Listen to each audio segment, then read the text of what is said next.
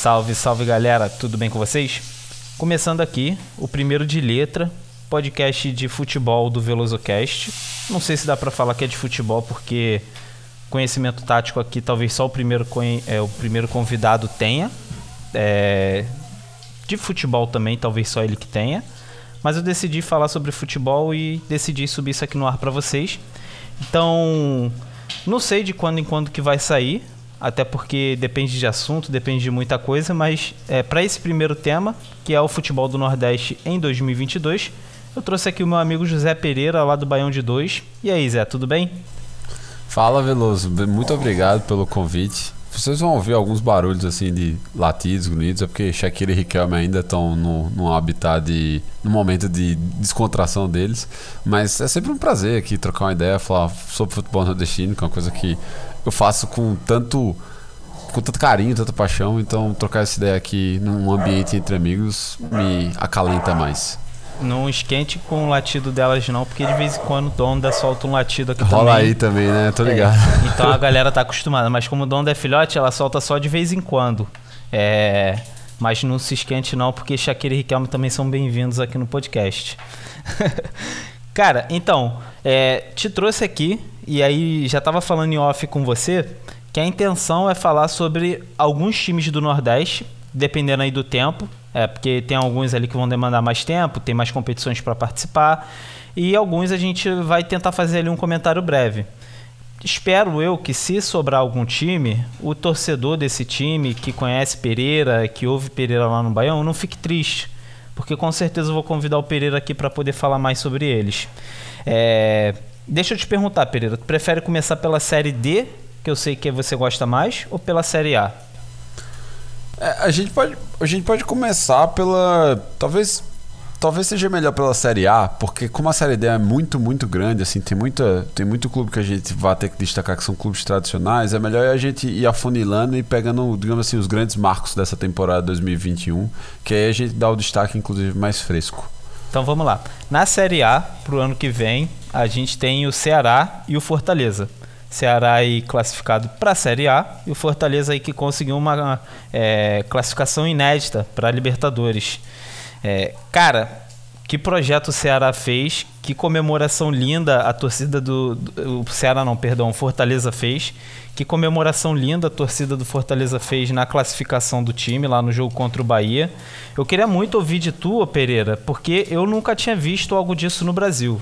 Eu confesso que eu acho que foi a, a, a, festa de torcida mais bonita que eu já vi nesses meus 26 anos de vida. Até se eu for pesquisar antes, vídeos e tudo mais, por mais Maracanã lotado, com 200 mil pessoas, nunca vi um tipo de festa desse naipe. E aí, se você quiser comentar sobre o Ceará e sobre o Fortaleza, eu vou ficar aqui ouvindo porque eu sei que tu entende do assunto.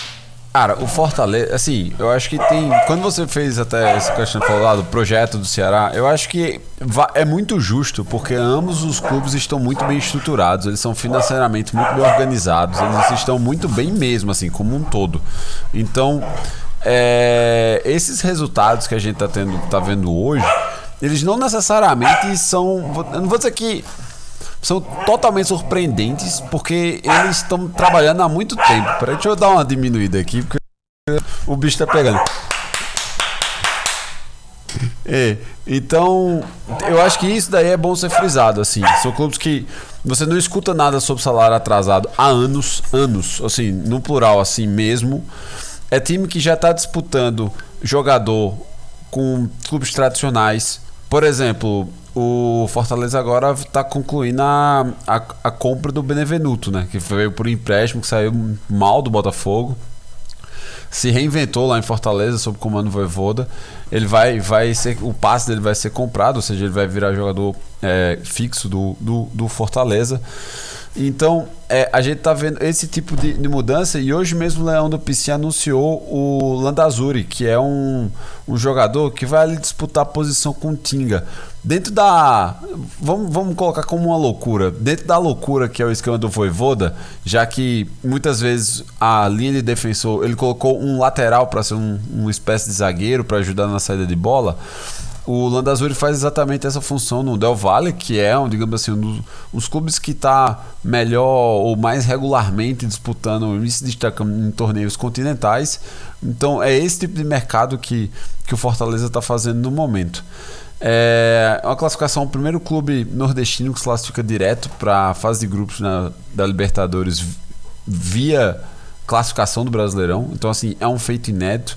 Ninguém colocou o Fortaleza dentro dessa perspectiva ali. Eu mesmo, no começo do ano, eu achava que o Fortaleza ia ficar ali entre décimo e décimo segundo. É, a contratação do Voivoda, é, ele é o grande nome por essa revolução do que aconteceu na classificação do, do Leão do PC. E sobre a festa, cara, a torcida do Fortaleza é uma torcida assim que hoje ela tá passando bem, mas foram oito anos muito marcantes é, na Série C em praticamente seis deles consecutivos é, bateu na trave ou então tipo, foi eliminado na última rodada na fase de grupos. Então tem muitos, muitos vídeos de momentos assim, tipo melancólicos da torcida durante as, as eliminações e sempre com o caixão lotado. Então, depois desse momento, os caras foram campeões, campeões da Série B. É, ano passado foi uma temporada um pouco pior, né? Foi até a última rodada para não cair. Mas a torcida do Fortaleza e apoia muito, muito o clube. E a mesma coisa você pode dizer pelo, pelo do Ceará. Inclusive, assim, se você for colocar assim. E aí, qual é que é mais. Melhor de Gogó? Eu acho até do Ceará melhor de Gogó do que a do Fortaleza. É, só que a Fortaleza faz umas ornamentações muito bonitas, assim, mosaicos espetaculares. Então essa festa que teve destaque foi a comemoração da, do lograr da temporada. É, é, se você for procurar, tem alguns, alguns que são assim. E aí, para fazer o agrado, assim, em termos de bateria de organizada, a Leões da TUF é, imbatível, velho. A bateria dos caras é impressionante. Tem provavelmente um, um dos meus gritos favoritos de, de organizada, assim, de, de clube, que é inspirado naquele do Raja Casablanca. Eles fazem, fizeram uma letra bem legal aí, inclusive contando um, um estadual do Fortaleza, que o Fortaleza ganha com um gol. Fortaleza toma um gol aos 42 do segundo tempo, seria um 2 a 1 para o Ceará. E aí aos 48 Fortaleza empata o jogo. É, invasão de torcida, 2 a 2 o, o, Ceará foi campeão, eles fazem menção a esse título. Então o Fortaleza, cara, teve um, uma temporada dos sonhos, assim, muito, muito espetacular. Maneiro isso. Cara, o, o Fortaleza, ele é muito bem estruturado, ele tem um projeto muito bem desenhado. É, eu como todo mundo sabe, sou torcedor do Vasco. Tenho acompanhado aí um pouco da trajetória do Cano desde que ele saiu, não, não renovou com o clube. É, e o Fortaleza foi um dos times ali que chegou próximo é, de algumas conversas com ele, pelo que eu li, mas que não prosseguiu com as conversas porque é um jogador que está cobrando 600 mil de salário. E aí o, os, os, diretores do Fortaleza, alguém lá dentro do Fortaleza fala que não vai fazer loucura, não vai colocar o time em risco, por mais que seja 600 mil de salário e isso é para alguns times que vão disputar Libertadores acaba sendo bem comum. O Fortaleza ele prefere ele se manter é, onde ele está e aí a gente fala que é um camisa 9, apesar de usar 14 que é uma das posições que talvez o Fortaleza venha precisar pro, pro ano que vem, porque é o Wellington Paulista, a, a idade, a gente não sabe como é que vai ser. É, pro nível do, do futebol, ele tá jogando muito bem, mas assim, uma lesão é uma coisa que pode demorar mais tempo para recuperar, a idade tem dessas, é, e, e, eles não fizeram essa loucura. E também, eu quero falar muito sobre o Voivoda, por quê? É, cara, eu, eu vi alguns jogos dele no, no União La Calheira e o time jogava muito bonito. E quando ele veio pro Fortaleza, eu falei: caraca, isso vai dar certo. Porque o time já jogava bem, desde o esquema lá do Rogério Senni. É um time que sabe tratar bem os seus jogadores. E aí o time começa a contratar jogadores que não estavam bem no Campeonato Brasileiro e recuperar todo mundo. Diferente de alguns times tradicionais aqui do Rio, vulgo Vasco, que contrata jogadores que estavam no âmbito nacional não jogando bem, mas que já tiveram o seu momento e que continuam jogando mal. Então, Benevenuto, Pikachu, foram caras que eu vi saindo daqui do Rio, os dois, para ir para o Fortaleza jogar muito bem, quando eles tiveram uma temporada anterior muito fraca. Tem algo que tu acha que tá nesse, nesse tempero do Fortaleza, de como que trata o jogador, o jeito de, deles serem centrados, de, de cumprir com os acordos com, com cada um ali dentro do clube? Eu acho que tem uma parte que a gente pode também é, relacionar ou dizer assim, dizer, foi uma, uma, mudança cultural que o, que o Rogério levou, que é o seguinte, os jogadores do Fortaleza eles são muito disciplinados, assim. Você não vê casos de jogador estrelinha, que tumultua ambiente, etc. Não, você não vê. Isso assim, tipo, eu acho que isso contribui muito para qualquer treinador que quer implantar um, um estilo de jogo é, dentro do elenco. E aí, como você mesmo já falou, eu acho que a, o grande acerto do, da diretoria do, do Leão ao, foi tipo pegar assim, o lacareiro e falar: putz, esse clube daí ele vive uma situação no Chile parecida com o que a gente vive aqui no Brasil. Que tipo, é um, é um clube com recursos bem menores em comparação dos grandes concorrentes, mas que mesmo assim ele consegue ser muito competitivo. Então vamos, vamos trazer esse cara aqui e vamos ver o que é que ele vai fazer. Talvez assim, qual é o grande, qual foi o grande diferencial? O Voivoda assim, nos 10 primeiros jogos no Brasileirão, ele sobrou. E foi o time que fez a, jogava o futebol mais vistoso do primeiro turno. A grande questão agora, e aí já pegando é, carona para responder sobre o comentário do Cano, é o seguinte: faltou perna no time do Fortaleza. Porque o estilo de jogo do Voivoda é, um, é, é muito intenso. É tanto que tem tantas piadas dele comentar sobre é, intensidade nas, nas coletivas. Então é muito intenso. E aí, em algum momento, você precisava rotacionar o elenco e não tinha condições. Não, você não tinha gente na mesma qualidade. Mas, assim, o trabalho dele de evolução dos caras é, foi sensacional. O Tinga, que era esse lateral direito, que muitas vezes, assim, com o Rogério Senna, ele fazia parte de uma segunda linha. Ou seja, ele era um cara que era, poderia ser, agredir muito mais, assim, invadir mais o espaço chegar a invadir a área do, do time adversário, ele virou zagueiro para tipo, ajudar na saída de bola e executou muito bem. O Benevenuto, como a gente mencionou, que ele já se recuperou. O Lucas Crispim, que, que é destro, virou um, digamos assim, uma referência na, na ala esquerda. Ele era assim, tipo, terceira opção de meio do Fortaleza. Ele, em alguns jogos, ele nem relacionado era. O Pikachu, ele soube explorar o melhor do Pikachu. Que é exatamente. O Pikachu é um cara. É um, aí a gente não precisa nem é, entrar em tantos detalhes porque ele passou aí no Vasco. O jeito que o Pikachu pega na bola é sensacional. O Pikachu perto da área ele é uma arma muito perigosa. O erro era quando você escalava o Pikachu na direita e querer que ele ficasse indo e voltando, indo e voltando, indo e voltando. Cara, primeiro que ele não marca bem, segundo que ele não vai aguentar. Então, tipo, o, o, o próprio Voivoda, em determinados momentos, quando ele não jogava com uma linha de quatro, uma segunda linha de quatro no meio campo, e aí ele jogava com três atacantes, o Pikachu fazia a ponta direita. Exatamente por isso. Só que quando você deixa o Pikachu lá na frente, eu acho que você, tipo, mata um pouco da imprevisibilidade dele, porque você tira muito o chute de, de longa distância, que é uma das coisas, que é uma das armas dele. Então, ele soube explorar muito bem o Pikachu. O Pikachu voltou a ser um, um, um jogador assim que, que agredia bastante. Então, você teve essas mudanças. Além de evolução, o David foi um cara que já com o Rogério Senna já jogava bola pra caramba. Felipe, que era um volante que tipo tá desde a da Série C e também é um cara que não aparece muito é, para a torcida, mas é extremamente importante, assim, jogador muito, muito útil. Aí você teve o caso como o Ederson, cara. O Ederson é um jogador que pertence ao Corinthians, que é emprestado todo ano no Fortaleza, jogou pra caramba. O Robson saiu, tipo, ali nas sombras no, no Curitiba. É um jogador que, tipo, tem muita deficiência, tem um, um quê de deficiência técnica, porém, tipo, se posiciona muito bem, consegue aparecer para finalizar bastante, fez muitos gols. Então, foi um elenco que conseguiu entender o plano de jogo do treinador e, e deu nisso daí. Então acho que o grande mérito, talvez, e aí isso tem um pouco, do, como eu falei, do Rogério Senni, é eles terem trabalhado isso, deixado isso dentro, no caso do PC, né? Não, não foi embora com o Rogério, esse elenco ficou. E aí agora a gente. Eu estou bem curioso para saber como é que vai ser a janela de contratação do Fortaleza, porque esse time tem, tem teto ainda para evoluir. É, cara, eu, eu, eu, ano que vem eu vou assistir muitos jogos do Fortaleza, porque esse ano foi um time que me agradou bastante.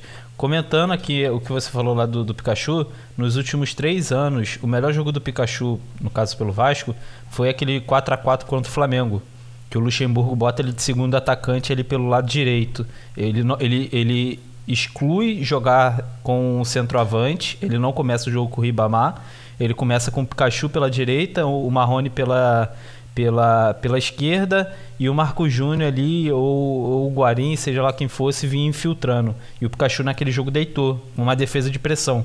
Então o Pikachu ele tem talento, eu acredito que ele vai jogar muita bola no que vem, isso aí não tem dúvida, porque ele já vai estar tá mais adequado ao clube. E é torcer para esse Fortaleza dar, dar muitas alegrias aí na, na Libertadores. Vou estar tá torcendo bastante para esse time. Torcida do Fortaleza aí é, pode me cobrar, mas vou, vou torcer por vocês.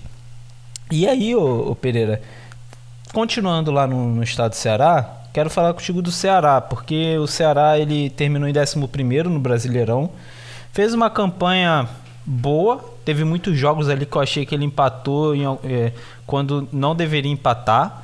A contratação do Thiago e a demissão do, do, do Gordiola, uma coisa assim que me pegou bastante. E aí eu cito até o, o nosso homem mal, é, Prancheta, é, porque é, um, é, um, é assim, o, o, estilo de jogo parece que mudou bastante e o time parou de entregar o que conseguia entregar anteriormente com o Gordiola. E eu não sei muito bem porquê que o Gordiola saiu. Se tu puder me explicar isso, eu realmente estou por fora, tá? E, e, explicar qual é a visão do, do Ceará, o porquê que o Ceará não conseguiu ganhar alguns jogos que pareciam ganhos nesse ano. É, a justificativa na época é, da demissão de Guto e no próprio de Deus eu falava assim, olha, eu acho que motivo para demitir tem, mas eu, eu particularmente eu não demitiria. É, a explicação que foi dada era que o clube não estava conseguindo entregar, não estava conseguindo ser tão sólido é, em casa e principalmente fora de casa, já que o Gordiola ele não tinha conseguido nenhuma vitória. Beleza, havia motivos. De bastidores falava que já tem uma parte do elenco que já estava meio de saco cheio dele também, né? Muito tempo, tipo, no, no comando do clube. Mas eu, eu sou muito fã de Guto, assim como o Rico. Eu sou muito fã de Guto. Eu gosto muito de Guto. Inclusive, a gente já vai passar aí quando for falar, mas ele já ele renovou, ele continuou no Bahia ano que vem. É, e agora, esse ponto que você mencionou foi muito importante, porque a demissão de Guto e é trazer um novo treinador, acho que tinha assim umas 18 rodadas, um turno de Brasileirão, que tinha uma proposta de jogo muito diferente, é, impactou bastante. E no começo não impactou legal, não. Porque o que acontece? A defesa do Ceará com Guto funcionava que era uma maravilha, assim. Sempre foi uma defesa muito sólida, muito sólida. E o ataque deixou a desejar um, um, tanto de vezes, principalmente porque o grande jogador do Ceará em 2020, que foi o Vina, ele demorou a aparecer, ele não estava rendendo no mesmo nível. Então, isso daí facilitou para os adversários. E o Vina ele foi um cara que ele, ele não só fez muitos gols, como ele também, por ele ser muito perigoso perto da área, ele, ele conseguia dar o último passe para que seus colegas também marcassem. Então, isso daí foi, foi uma coisa assim que que impactou muito. Fora que algumas contratações, tive Mendonça, o Ian Gonzalez, o Jael, assim, tipo, que foram as principais contratações para o ataque, em nenhum momento eles chegaram a convencer. Um ou outro teve algumas boas apresentações, mas assim, um, uma sequência de regularidade não foi tão legal. Vezes, assim, por exemplo, melhor eu achei foi o Eric, que veio do, do Náutico, ele é, ele é do Benfica, estava emprestado ao Náutico. Chegou no meio do ano, eu acho que ele ainda foi bem. O Lima foi, foi um tanto mais regular, assim, fez, fez um bom campeonato. É, e, e teve, aí teve essa mudança. Então, teve se readequar ao jogo do Thiago Nunes. Cara, depois, eu, depois que o time encaixou, eu acho até que o Ceará fez bons jogos. E muitas das vezes eu concordo contigo que ele empatou merecendo ganhar, assim. Tipo, aí faltava, digamos assim, uma qualidade um pouco maior, assim, alguém com mais refino no ataque para para conseguir decidir as partidas, porque chance eles criavam bastante. E aí teve jogos assim, de empates bizarros, como foi com o Red Bull Bragantino, que tipo, o time tava amassando, aí toma um gol numa falha, numa saída errada do goleiro, coisas desses naipes assim, que pegou. E aí eu acho que é bom a gente também frisar uma outra coisa. Eu acho que estava incomodado com a campanha de Fortaleza também. Não, não tem que mentir isso da cabeça, cara. Tipo, a rivalidade no, no, no Ceará, entre ali os dois do clássico aí, é muito pesada. Um não consegue, tipo, ficar sem olhar para o outro o tempo todo. Então, eu acho que isso influenciou um tanto também em determinado momento. Não vou falar que foi o principal motivo, mas se eu disser que não, não teve ali um, uma, uma fatia dentro das tomadas de decisões, eu, eu, eu vou estar mentindo. E aí, por fim, assim Cara, o Ceará ele terminou na 11 posição, que foi a mesma colocação do ano passado. Ou seja, manter uma regularidade. É bom, isso é motivo para se comemorar. Você vai, tipo, continuar recebendo cota de, de time de primeira divisão, vai continuar conseguindo reestruturar o clube. O Ceará contrata muito bem. Isso é uma coisa que, tipo, precisa ser dito assim. O, eles, eles garimpam bons nomes, eles não, não, não, só vão atrás de medalhão. Muito pelo contrário, assim. É, hoje mesmo eles estão trazendo o Richardson, que foi um volante que passou por eles, que subiu com eles do time de 2007 para 2018, que estava no Japão lá, três temporadas e jogando regularmente. Os caras foram lá e, trouxeram. Um jogador que foi muito bem, um achado do Ceará e que já foi vendido, que passou aí pelo Rio de Janeiro, foi o Saulo Mineiro. Saulo Mineiro, tipo, chegou e jogou muito bem no Ceará, mas ele foi vendido no meio do ano. O outro que aconteceu no mesmo caso foi o Charles, que jogou uma Série B pelo esporte, logo depois foi para o Ceará, passou uma temporada e meia, também já foi vendido. Então, o Ceará ele, ele, ele tem um, um scout legal, um trabalho de scout legal, então também é outro clube para a gente observar é, nessa formação de elenco para a próxima temporada.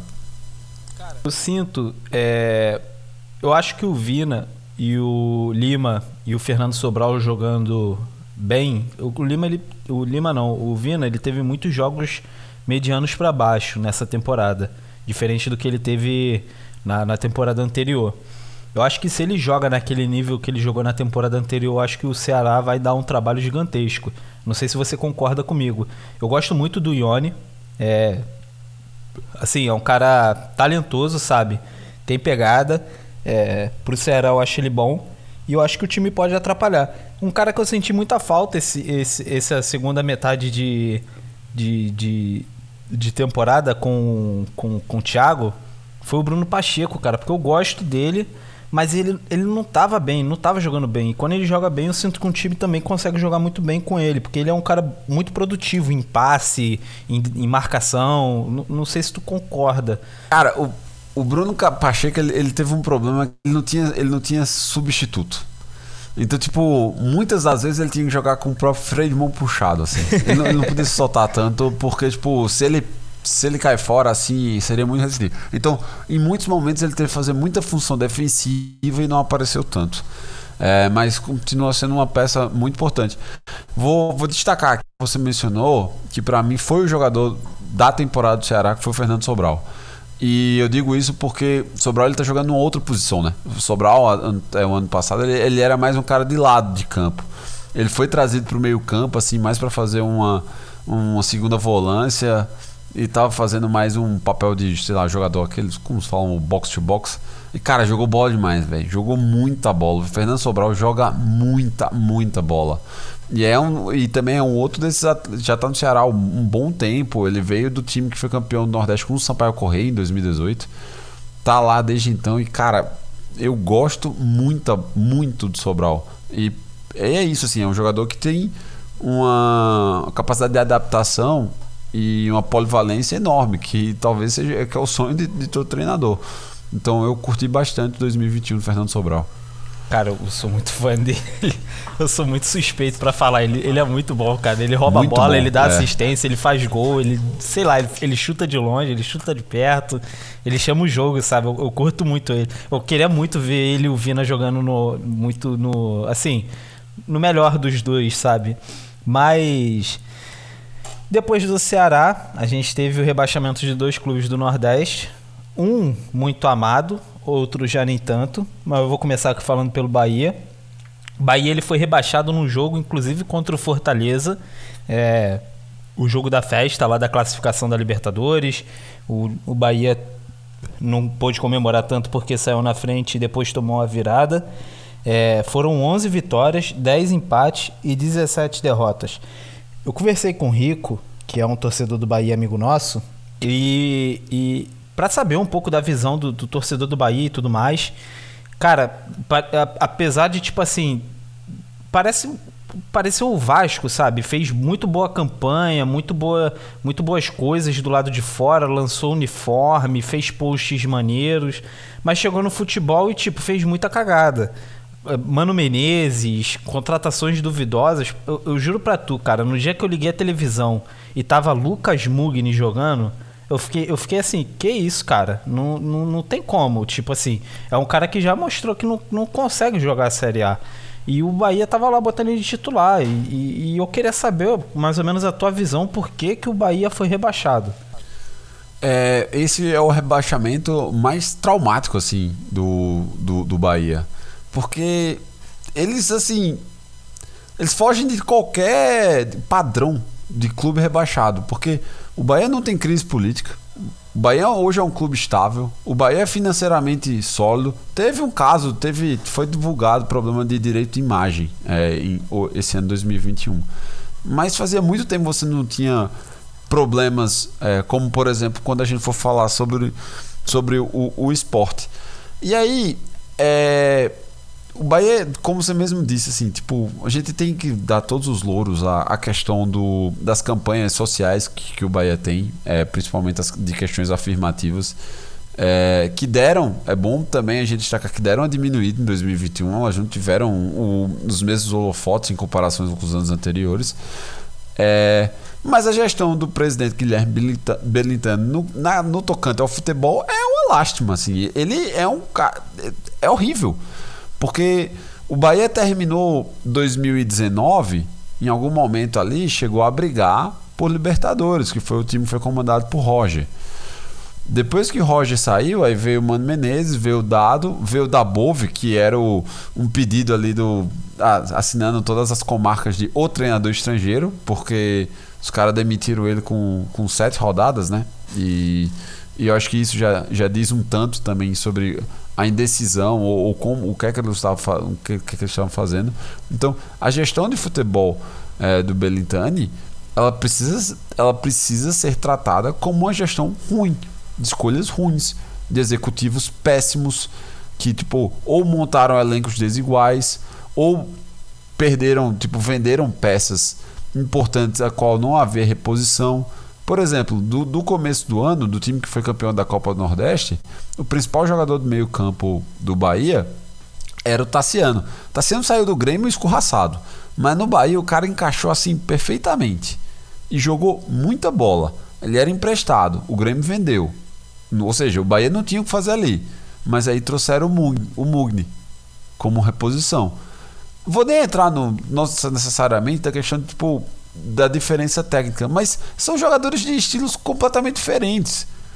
Tipo, o Tassiano ele é um cara tipo parrudo, ele é forte, ele consegue tipo fazer o vai e volta o tempo todo. Ele não vai ter o, o, o não vai ser o jogador do último passe, mas para aquele esquema no qual o Bahia estava jogando, você não precisava.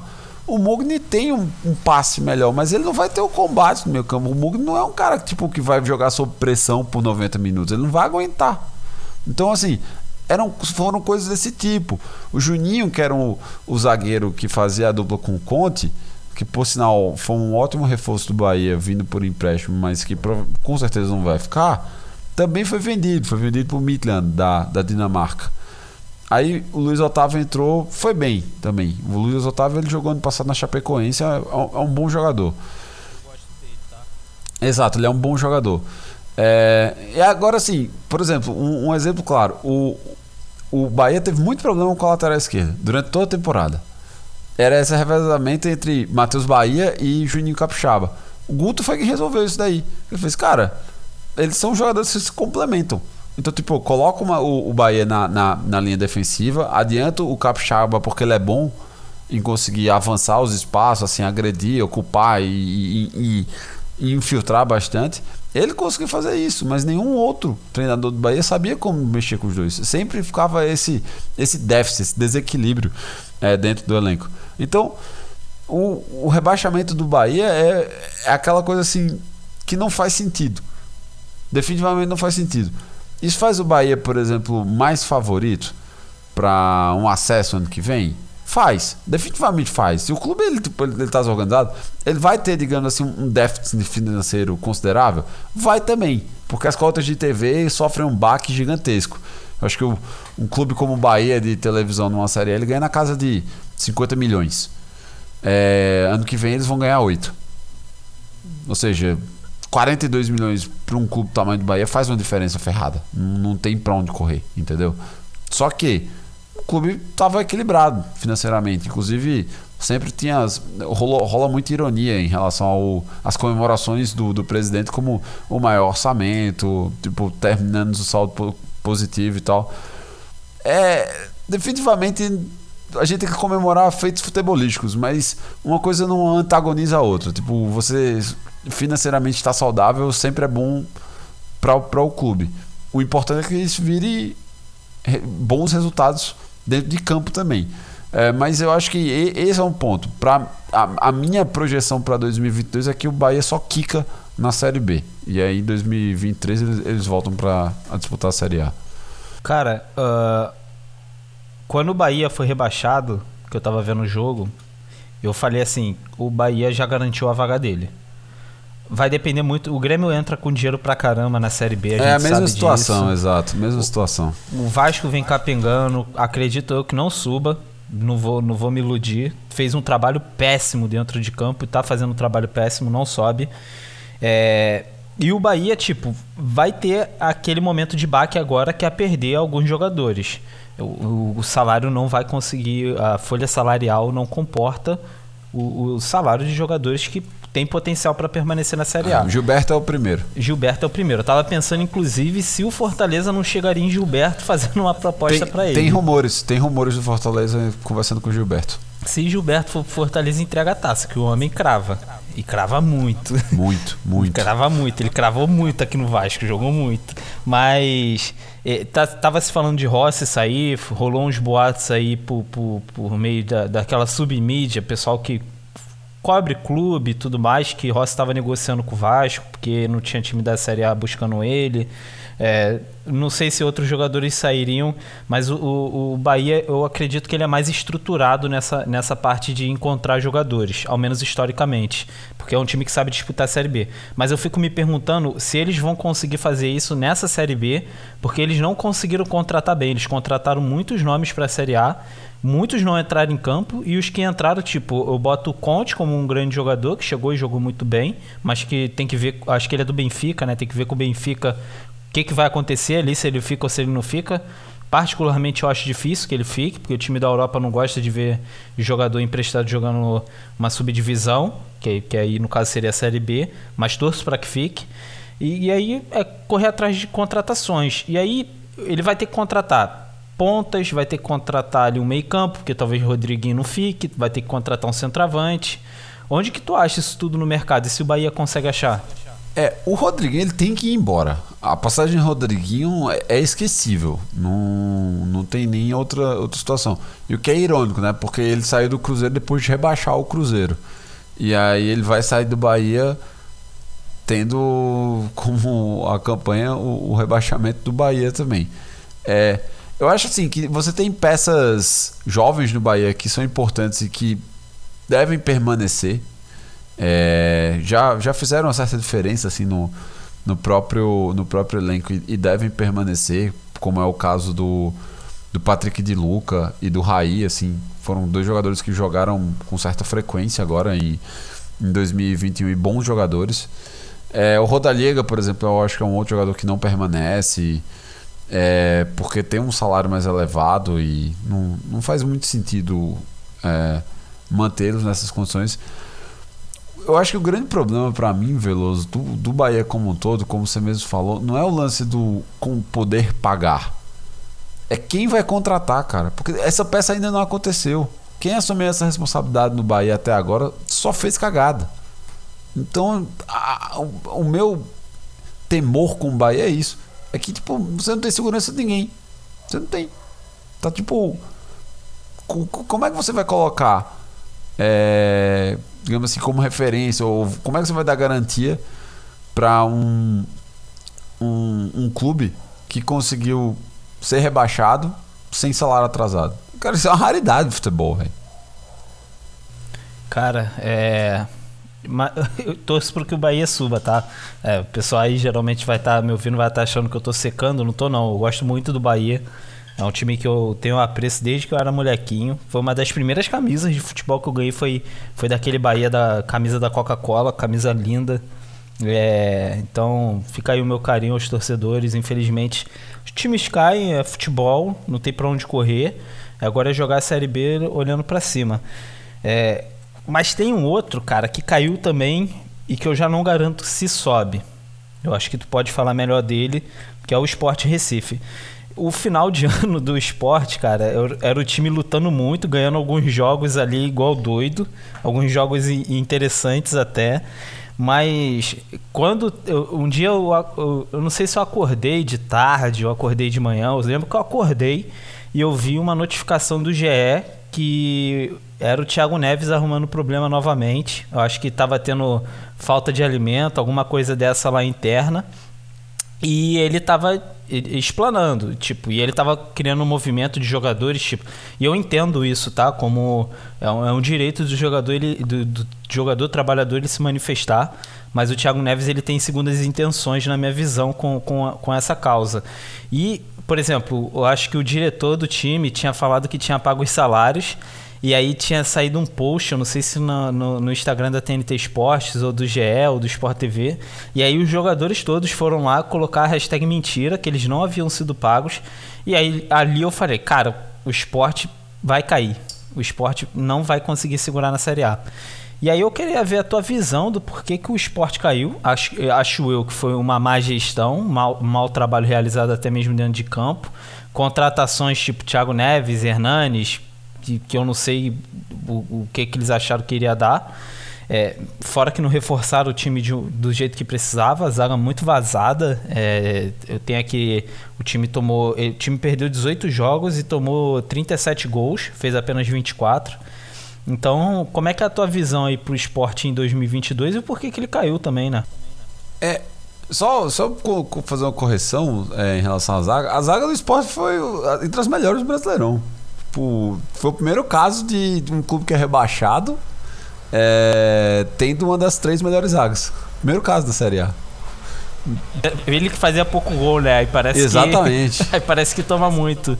A zaga do esporte era, tipo, e o miolo de zaga, assim, eram bons jogadores. O Thierry, o Sabino, são bons jogadores. O Maílson, que é o goleiro, tipo, tá saindo mais uma vez valorizado. Isso aconteceu na temporada passada com o Luan Poli, que, que acabou saindo do, do clube, foi vendido.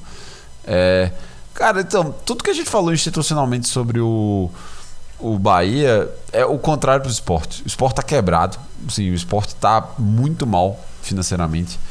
É, o Thiago Neves, por exemplo, ele foi um contrato de risco na época. Deu certo, né? Já que o clube permaneceu em divisão em, em de 2020 para 2021. Aí renovaram e de fato ele não, não demonstrou o mesmo ímpeto e teve, teve esse lance mesmo do. A... Foi o que aconteceu foi o seguinte. É, ele foi acusado de, de causar baderna. Ele. No meio que um esquema parecido Fala Zezé, versão pegadinha do Moção, já que a gente tá falando dos clubes do Nordeste. É, e aí ele respondeu. Ele respondeu um, um, um, um tweet, eu acho, ou foi também uma postagem no Instagram que ele falou: Ah, tô fazendo confusão nada. Eu tô até gastando meu dinheiro para comprar fruta pra gente chupar depois dos treinos, porque no clube não tem. Teve, teve isso. E teve esse que você falou do, do, do pagamento também. Isso também rolou, tipo, dos jogadores se mobilizarem e responder que era mentira. Vamos a um, alguns feitos que vão explicar muito bem o rebaixamento do esporte. O esporte contratou um jogador sem saber se ele poderia jogar. Sem, sem, saber se ele, se ele tipo, era permitido ele participar do campeonato, que foi o zagueiro Pedro Henrique. Foi aquele momento em que o esporte poderia perder 18 pontos. Isso era na época em que o esporte nem 18 pontos tinha completado ainda no, no, no Campeonato Brasileiro. Já havia jogado, sei lá, umas 15 partidas e não tinha 18 pontos. Esse é um dos motivos. Depois desse caso, toda a diretoria executiva de futebol pediu renúncio. Por conta de inscrições erradas ou perderem o prazo da inscrição de jogadores. O Sport teve uns três jogadores que foram contratados em agosto sem, sem ter recurso e por não ter conhecimento completo do processo, os caras registraram os jogadores no BID e achavam que isso era o suficiente para que eles pudessem jogar no Brasileirão e não registraram no Campeonato Brasileiro. Resultado, esses jogadores não puderam jogar o Campeonato Brasileiro tendo sido contratados em agosto você teve casos desse tipo. O esporte teve sete presidentes durante 2011. Sete. Então, assim, tudo que a gente falou sobre solidez institucional e o, o quão antagônico é, é, esse cenário em relação ao rebaixamento, o esporte não. O esporte ele, ele, ele vive um caos, um caos assim tremendo. Vai fazer muita diferença financeiramente para um time já endividado até o talo, como é o esporte. É, o esporte vai ter o, a, a, mesma baixa de, de faturamento que eu mencionei em relação ao Bahia, porém com dívidas muito maiores. Muito maiores. Então, se a gente enxerga o o Bahia caindo num trampolim, né? Tipo, e já projetar, projetar um, um, possível acesso, o esporte vai cair numa areia movediça, porque não, não é muito provável que o clube vá, vá bem. Não tem, então, tipo, só tem desgraça? Não, cara. Assim, por a, a questão da. A, quando você tá com fome, né? Você dá um jeito de comer de, todo, de toda forma tem alguns jovens ali que despontaram no esporte que chamam muita atenção. O Sabino, que era o zagueiro, o Gustavo, meio-campista, de 18, 19 anos, muito bom jogador, que teve contrato renovado por mais 5. O Mikael, atacante, fez gol pra caramba, velho. Moleque bom de bola. Então, é improvável que o esporte consiga mantê-los, manter todos para a Série B. Mas dá, vai dar para ganhar uma caixa aí com, com, essa, com essa gurizada, principalmente se conseguir vender para fora do país. Então, essa é a questão. Agora, tentar imaginar o cenário de 2022 para o esporte, bem, além de falar que não, não vai ser muito positivo, em 2021, né, no começo dessa temporada, já foram temporadas que acabaram sendo emendadas uma na outra, uma, na outra o esporte retardou a inscrição de alguns jogadores no começo do ano na Copa do Nordeste, o que contribuiu diretamente para a péssima campanha, porque não tinha caixa para pagar a inscrição. Aí assim, você pode até falar, pô Pereira, mas os caras estavam contratando Neilton, Trellis. É, de fato, não, não vai muito longe tipo, com, com essa galera. É, mas é, essa é a situação institucional do clube. O próprio Thiago Neves mesmo foi renovou quase um mês depois assim que a temporada tinha começado, porque não tinha grana para bancar o, todo o processo. Então, esse é o cenário que a gente vai ver o esporte começando também em 2022. O Mikael ele joga muita bola. Eu não, eu não entendi o porquê que não foi a revelação do campeonato. Deram a revelação do campeonato para um cara que já tinha jogado no ano anterior. E eu, eu fiquei meio assim, mais tranquilo. É, vou, vou pincelar aqui contigo a Série B, porque a Série B a gente já falou do Bahia e do, do Esporte, que caíram. Aí a gente tem o CSA, o CRB, o Náutico, o Sampaio Corrêa. E eu quero começar contigo ali pelo, pelo Sampaio Corrêa, que é o time do, do nosso amigo Maurício Seabra. É um time assim que começou a, a, mais uma vez. A Série B ele começa muito bem, e depois eh, parece que o time não tem perna. A gente entende, é toda a parte de contratação. É, tem jogadores ali que jogam a posição durante 38 jogos, não tem reserva, é, não tem jogador que consiga se adaptar a outra posição para poder substituir o coleguinha. Mas mais uma vez o, o Sampaio Corrêa ele começa muito bem e depois cai. Novidades do Sampaio Corrêa para 2022? O Sampaio Corrêa ele tem um problema assim e aí isso vai se estende para alguns alguns times do Nordeste assim, como um todo, que é o seguinte, é, quando você compete contra times principalmente Rio de Janeiro, São Paulo, é, Minas Gerais e Rio Grande do Sul, esses times eles conseguem ter uma cota de televisão de estadual que hoje não é mais tão significativa, em à exceção do Campeonato Paulista, é que não existe em basicamente todos os estados do Nordeste. Então, resta o que é faturado na, na Copa do Nordeste. Então, para você montar um elenco no começo do ano para o Sampaio Correia é muito complicado, é muito difícil. Então, você tem que fazer um trabalho ali de, de garimpo. Você ou misturar peças que já são conhecidas, que é uma coisa que o Sampaio Correia consegue fazer, já que o Pimentinha joga lá há muito tempo, é um, é um dos ídolos do time. Ferreira, que é um volante bem sólido também, mas já é veterano. o Eloy, que é um cara também que já está há muito tempo lá na Bolívia, Joécio, que é um zagueiro bom também que já está há muito tempo, mas assim, são jogadores veteranos que aí com o passar do tempo vai perdendo a capacidade física, mas que todo ano para o Sampaio é a mesma coisa assim. Essa formação de elenco é muito complicada porque não dá para bater de frente. Então é como se o Sampaio toda temporada fizesse dois times no decorrer, porque quando começa a Série B, cai o dinheiro da Série B, então ele começa um novo processo de contratação. E aí o que acontece? Esse ano eles trouxeram o, treinador que é bem conhecido aí do, do Rio de Janeiro, né? Que é o Felipe Surian. E aí o Surian ele, ele começou bem. Ele fez, ele, ele fez um, um bom. Teve um bom início é, na, na Série B. Inclusive chegou a namorar em alguns momentos ali o, o G4 entre a décima e a décima quinta rodada. É, mas também não, não, não tinha como fazer um trabalho muito melhor do que isso, porque é um elenco com poucas peças, assim, não, não, tem, não tem tanto talento.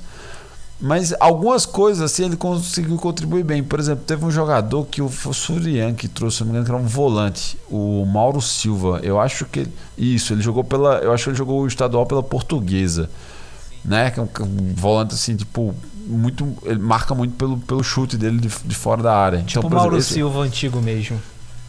Então ele foi, esse era um cara que que foi ele que trouxe.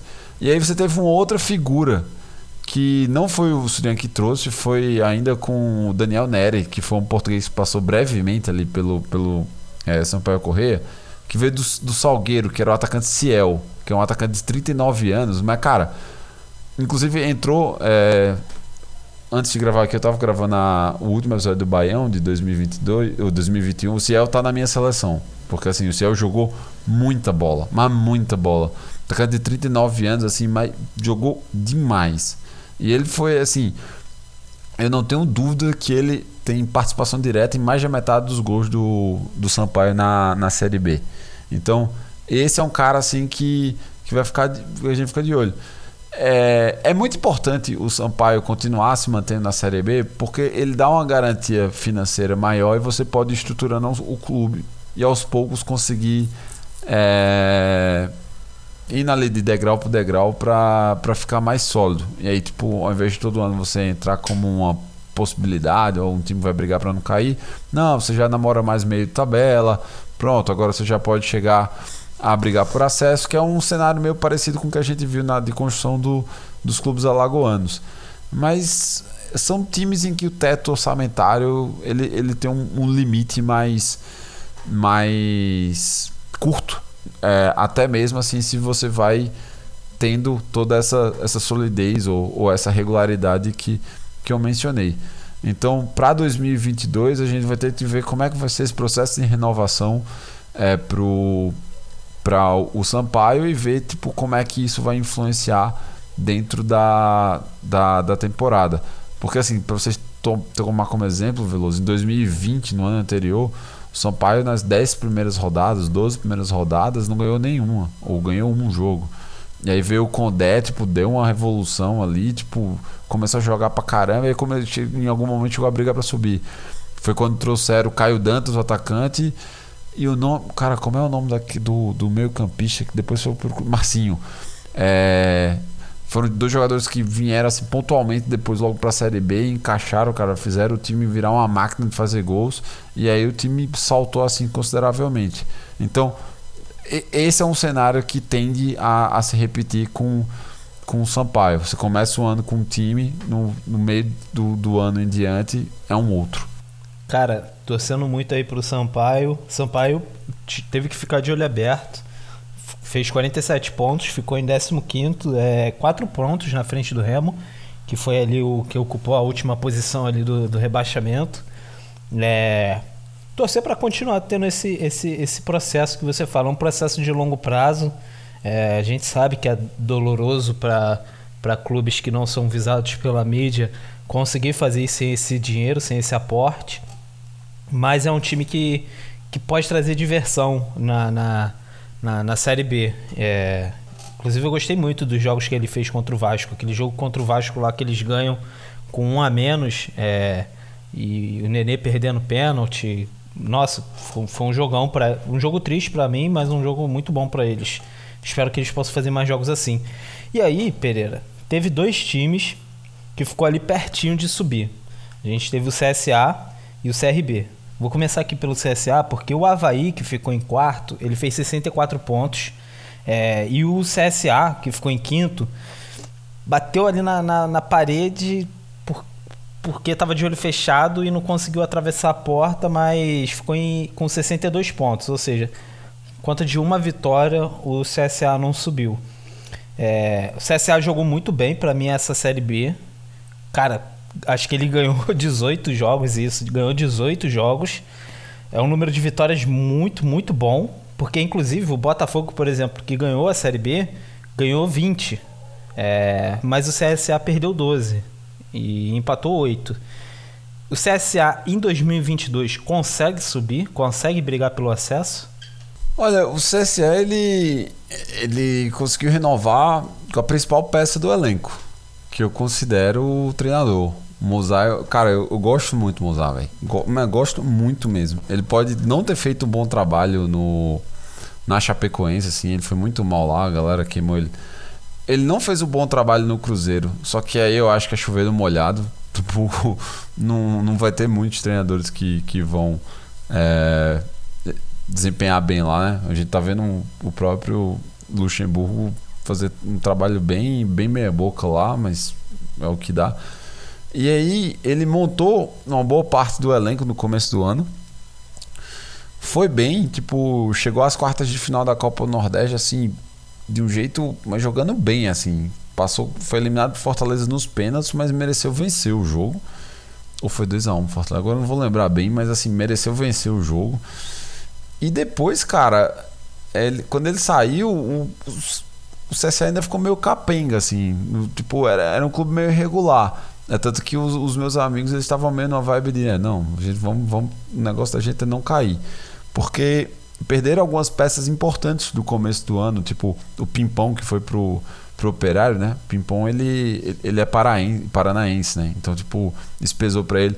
O Norberto que saiu do, do CSA para ir pro próprio Cruzeiro. É, algumas outras contratações não deram certo, como o Ítalo, que é um, um pontinho ali esquerdo que jogava no Confiança, muito habilidoso, mas que não, não rendeu nada é, em, em 2021. Inclusive voltou para Confiança e também foi, foi muito mal. E aí alguns outros jogadores assim apareceram bem. Exemplo, o De La Torre, né? Foi o atacante durante toda a temporada que, que foi muito legal. E aí também chegou um outro, por exemplo, um outro um volante que chegou no meio da temporada, que foi o Yuri. Cara, o Yuri jogou bola pra caramba, velho. O Yuri jogou muita bola. O Giovanni jogou muita bola, o Giovanni já renovou, por exemplo. É, então, o elenco que o Ceará tá, ou que o CSA está montando tá, tá, tá começando assim com algumas peças interessantes. Vamos ver como é que vão ser as contratações.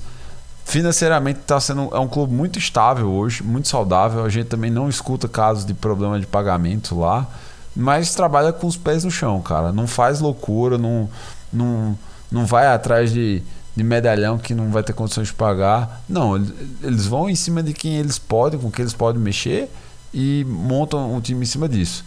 Quero muito, estou muito curioso para ver como é que vai ser a montagem de elenco de Mozart para 2022.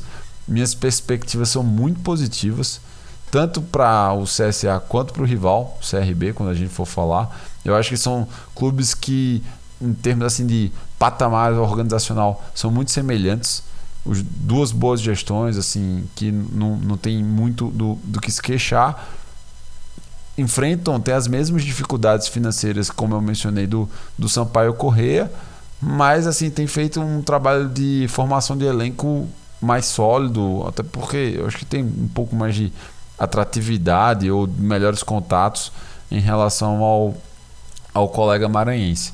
É, estou muito curioso, porque para mim, assim, assim como foi 2020, o CSA pegando elenco e posição, eu acho que entregou mais do que, do que o, o, o imaginado. É, se manter nessa toada aí, em algum momento a bola vai acabar entrando e, e o time vai subindo, né? É, o, o, CSA, ele anunciou hoje que eles contrataram o Marcelo Carné, que estava no, no Juventude, É, é, essa semana eu vi um, pouco da entrevista do novo presidente do Marco Coelho.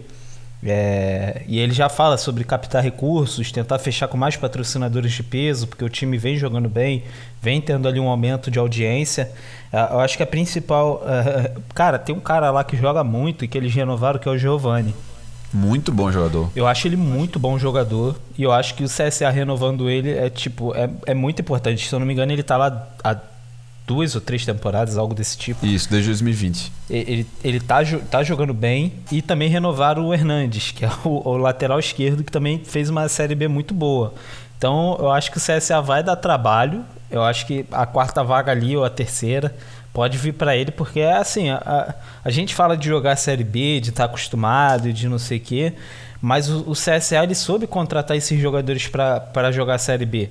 Eu acho que eles não souberam tão bem quando eles foram para a Série A, porque aí eles trouxeram Newton, é, Apodi, um monte de jogador lá conhecido, mas que. Ricardo Bueno. Os caras que não conseguia correr, que tipo assim, tocava a bola ali durante 20 minutos e depois estava todo mundo cansado, porque a idade de uma hora pesa. É importante você ter um veterano no time quando ele tem jogadores ali ao redor dele para poder entregar a qualidade física. É, por exemplo, o Nenê, que não tem isso. É, então, eu, eu acho, eu acho que eu, eu, eu, gosto bastante do CSA, sabe? Quando eles subiram e eu vi lá aquele time e tudo mais, eu gostei muito. Então, torci para o time de Alagoas conseguir é, boas conquistas. Eu acho que eles vão jogar quatro competições no ano que vem. E o, o presidente novo lá falou que esse daí é um dos grandes desafios, porque pouca cota, é, um calendário um pouco conturbado ali no começo do ano porque aí depois você pega a Copa do Nordeste, já tem Série É isso, B. Copa do Nordeste, Estadual e Copa do Brasil no e, começo do ano. E, cara, tipo assim, é, é, é muito complicado para um time sem, sem, sem, sem a grana que um clube grande tem fazer isso tudo, mas é uma grande conquista eles chegarem lá.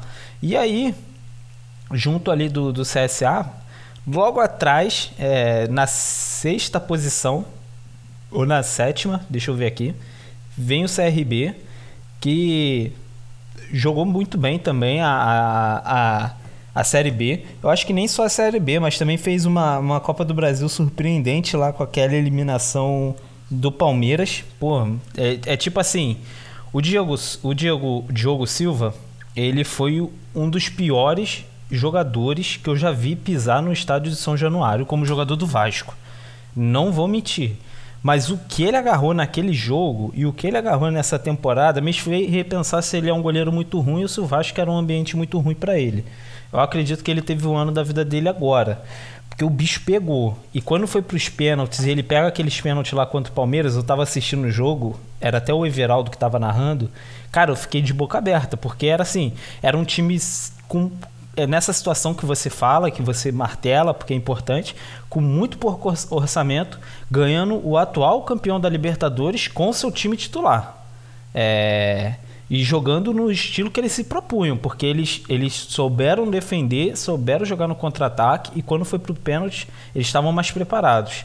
Tanto que os jogadores tinham mais confiança para bater. Quando os jogadores do Palmeiras pegavam a bola, o Luiz Adriano, quando pegou a bola, eu falei: ele perdeu. Ele não vai fazer esse gol. Ele, ele vai chutar e o, o Diogo vai agarrar, porque a confiança estava muito baixa. E aí, cara, qual é a expectativa aí do, do CRB para essa temporada nova? Cara, é, deixa eu só fazer um comentário rápido sobre o, o, Diogo Silva, porque eu acho que você tá meio certo, tá? Por, ele continua sendo um goleiro bastante irregular. Bastante irregular. E a própria torcida do CRB, depois desse lance do, desse jogo contra o Palmeiras, aí deu uma mudada assim, depois eles começaram a pegar mais leve. Mas antes de tudo, tinha muita gente que pedia bastante a, a contratação de um, de um outro guarda-metas ali pro, pro Galo da Pajussara. É, mas aí pensando em 2022, eu acho que você, o, o CRB já fez as duas principais, já anunciou as duas principais renovações. Que, a primeira que é do treinador Alan Al, que eu acho que tipo, ele extraiu o máximo que podia desse elenco, assim. Tipo, o, Ceará, o CRB também não é um clube com que dispõe de muitos recursos e pode fazer um, uma grande grandes esforços, né? Trazer grandes jogadores e, e, etc.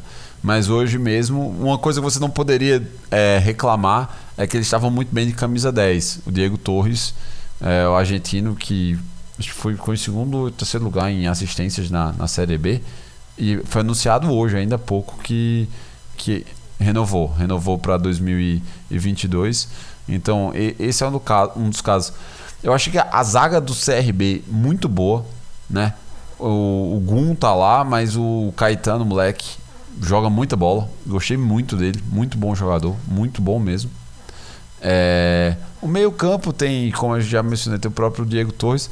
Acho que faltou um volante ali para tabelar mais o, os caras. Inclusive o próprio Martin, que é um desses volantes, foi renovado, mas ele, ele foi bem, bem cornetado durante toda a temporada.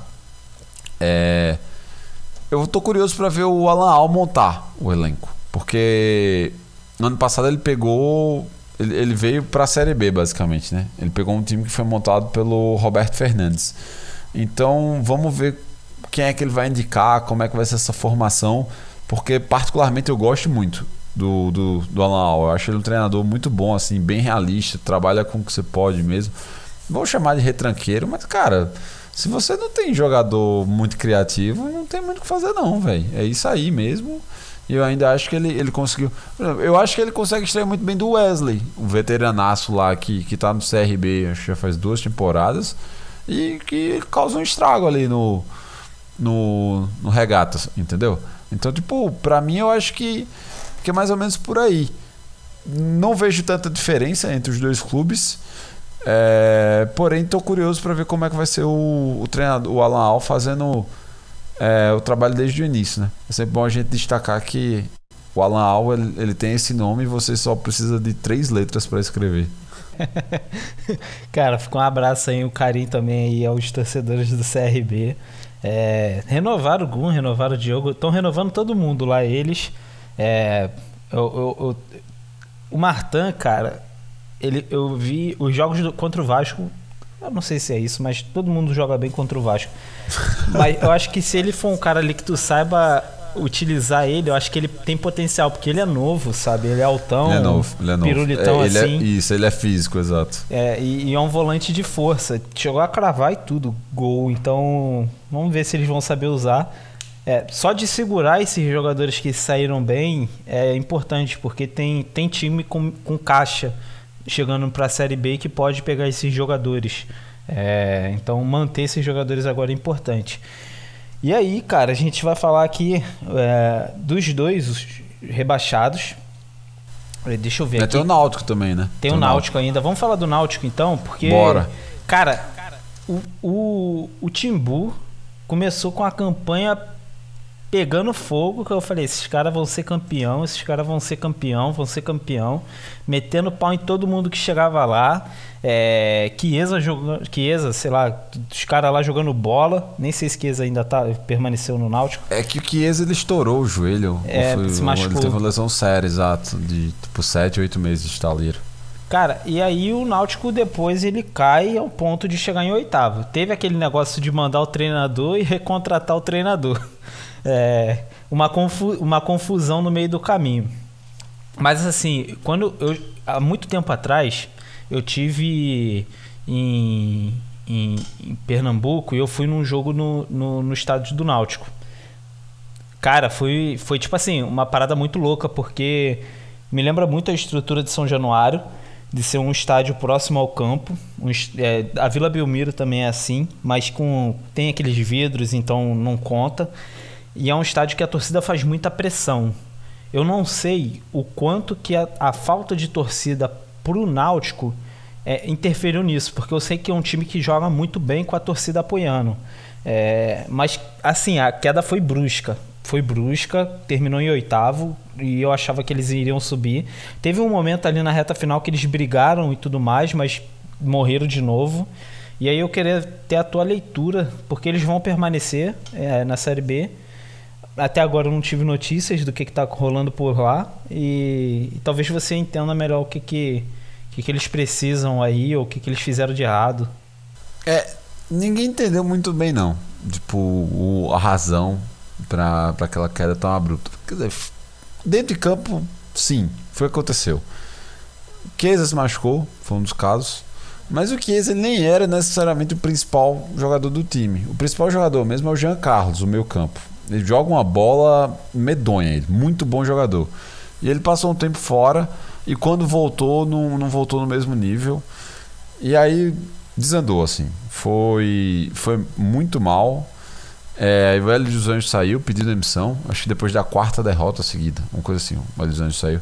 E aí eles trouxeram o Chamusca. Chamusca foi muito, muito mal. Mais um péssimo trabalho do, do Chamusca. É, que já saiu sem deixar muitas saudades né, no, no Botafogo. E, e, no Náutico não, não foi muito diferente. E aí trouxeram Hélio dos Anjos de novo pra. Mas aí o, o propósito já era mais não, não queremos mais. Não temos mais projeção de brigar para subir. Vamos se preocupar em ficar aqui na Série B mais uma vez, está bom. E foi nesse. com essa perspectiva que o Hélio dos Anjos voltou. Eu, eu acho assim, sendo bem sincero, bem justo, eu acho que a, a, o resultado da campanha do Náutico é bem condizente com o elenco. Eu não achei que era um elenco assim com tanto talento assim.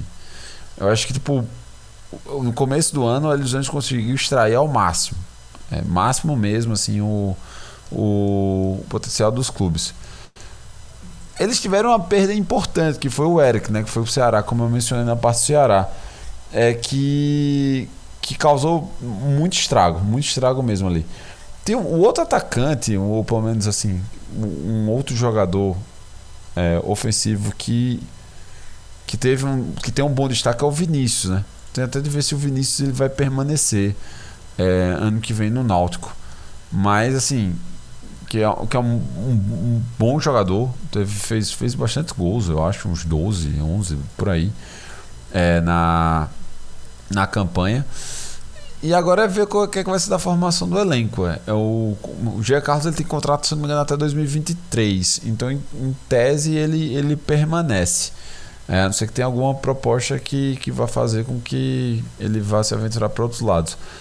Baixa já confirmada, a gente tem o Caio Dantas, que, que foi contratado exatamente para substituir o Chiesa, mas também teve vários problemas de lesão durante o ano. Então, quando ele estava se firmando, ele ia lá, se machucava, passava tempo no estaleiro voltava mais, mais devagar. É... E eu, esse ano, assim, em termos de formação de elenco, para o Náutico vai ser um, um pouco melhor, porque eles voltam à Copa Nordeste. Ano passado eles não disputaram. Isso significa aí que entra uma, uma graninha a mais ali na casa, deve ser na casa de uns 2 milhões logo de cara assim para conseguir ajudar na, na formação do elenco. E vamos ver se o, o, o que é que ele vai fazer, se algumas peças mais que já estão há muito tempo, se elas vão permanecer. É, tipo Camutanga, o Hereda, é, o Júnior Tavares, que, que veio do esporte ali, que foi pela lateral esquerda, mas esse eu não acho tão, tão bom jogador. Então, alguns moleques, assim, tipo Juninho Carpina, que vamos ver o que é, como, como é que vai ser o uso deles aí pro, pro resto. Mas eu tô, tô curioso para ver o que é que, que é que vai ser do Náutico. Certamente hoje eu acho que eles estão são, são o melhor time de Pernambuco, porém não, ao mesmo tempo eu fico na dúvida se isso hoje significa muita coisa. Não que seja muito difícil, né? Isso. mas, mas assim, eu vi que lá que teve eleição hoje, é presidente novo. É, ganhou de lavada lá, pelo que eu vi, mais de 75% dos votos. Isso. É, Mas pra... é da, da chapa, é da, da, da chapa do, do, do Edno Melo, que era o, o último presidente. É, é do mesmo grupo. Estão só mantendo. E lançaram a camisa também muito bonita, gostei bastante. Inclusive, depois eu vou dar uma pesquisada para ver se eu encontro. É... Camutanga é bom de bola, né, cara? Eu, eu, eu acho ele bom. Dele. Eu gosto ele dele. dá umas osciladas. É que às vezes eu acho que tem um torcedor ele vai perdendo a paciência com os jogadores com o tempo, né? E o Camutanga já tá no Náutico já faz, eu acho que uns, uns, uns 4, 5 temporadas, cara. Tipo. Mas eu, eu, eu acho ele um bom, um bom jogador, velho. Tipo. Pra, pro que deve ganhar e etc. Não. Acho que pega no pé com muita avidez. Se você estiver infeliz aí, venha para o Vasco. Vai pro Vasco. É Conheço um pessoal aí que pode assinar o teu contrato. Venha para o Vasco. Inclusive qualquer jogador do Náutico que quiser, porque se o presidente do Vasco não busca contratações, eu busco. É, mas vamos lá agora, cara. Caíram, deixa eu confirmar aqui. Vou começar a falando do, do, do Vitória. A gente vai falar desses dois, e aí eu não sei se tu topa, mas depois de voltar e falar de Série B e Série D, senão vai ficar muito longo, o ouvinte não ouve. Mas Série C e Série D é top dos tops do futebol. Quem não assiste tá errado. Pode, pode repensar a sua vida, porque você não entende de futebol brasileiro se você não assiste esses campeonatos. Vamos falar do vamos falar do Confiança, depois a gente fala do Vitória, porque o Vitória é um, é um time diferente do Bahia que eu já não, não tenho tanto gosto, mas o, o Confiança é, já era esperado cair e caiu. E aí eu deixo para você fazer os comentários. Cara, o Confiança ele, ele começou o ano, cara. Assim, é, o Confiança ele manteve o Daniel Paulista, que, que foi o treinador responsável pelo acesso é, em 2019 para a Série B que foi o treinador responsável por, faz, por fazer uma boa campanha em 2020. É, ou seja, um cara que, que tinha estava entregando tanto resultado quanto quanto assim, tipo, tava, tinha respaldo do torcedor. E aí, para 2021, cara, o presidente do, do Confiança ele abusou em Erracem. Ele demitiu o Daniel Paulista havia justificativa para demitir, não vou dizer que não. Tipo, depois perdeu o estadual, com a diferença que você tem hoje na, nas condições do, do, dos clubes no Sergipe, é, fazia sentido. Mas eles trouxeram o Rodrigo Santana, cara, que aí isso daí eu, eu não consigo entender. Porque assim, o Rodrigo Santana ele, ele tomou conhecimento nacional pelo trabalho que ele fez no Atlético Mineiro. Só que foi um trabalho ruim. Foi um trabalho, tipo, nada demais, assim. E, e aí você vai trazer esse cara, assim, que é um cara que, tipo, fez a vida toda, a carreira dele ali, pelo lado de Minas, interior de São Paulo. Traz ele para um time, tipo, que, digamos, não, não tá nem entre os mais conhecidos ou do, do Nordeste, como a gente fala no, lá no Baiano 2, do, do eixo Cepeba e vai ter que montar um elenco em cima disso, assim, com, com peças que. ou jogadores que ganham uma, um salário que ele não estava acostumado a trabalhar. E aí começou muito mal, assim, o Fortaleza emendou, emendou. Derrota atrás de derrota. E o time não, não demonstrava, não, não sabia muito bem o que fazer. E quanto mais o Rodrigo Santana permanecia, mais complicada ia ficando a situação. Aí apostou em caras como brocador. O brocador foi para ser o, a, aquela contratação que fala, né? Aquela contratação bilheteria, né? O cara que, que vai vender ingresso. Mas, bicho, o, o clube tava precisando de gente para jogar bola. tipo, o, o, brocador, no fim das contas, se você coloca ele numa fogueira desse, porque ele não é mais um cara pra, pra mudar o status ou assim, tipo, o, o grande setor do time. Não, velho. Neto Berola, por exemplo, que é um cara é, também conhecido da, da mídia nacional, jogou bem melhor. Apesar de no final ter, dando uma, ter dado umas rateadas, umas rameladas, mas jogou bem melhor. E, e, foi, foi complicado, porque tipo, no começo do ano os caras repatriaram o Álvaro, que era um ídolo deles, velho. O Álvaro jogou nada em 2020. Nada, mas nada mesmo, assim. Foi muito mal. Ele deve permanecer aí para para 2022. Eu soube que, se não me engano, eu vi hoje que o Williams ele também renovou para para 2022. Então é, é, o, é o que vamos ver assim para para a série C. É, só que tem um, um, agravante que é o que o Confiança ele não vai disputar a Copa Nordeste. Então isso significa que eles vão ter uma queda considerável aí na, nas receitas. Porém, é um clube que está bem estruturado ali, tem, um, tem uma, um centro de treinamento legal. É, torcer para que o presidente seja menos pavão esse ano é, e procure trabalhar com, com, com, gente que entenda de futebol.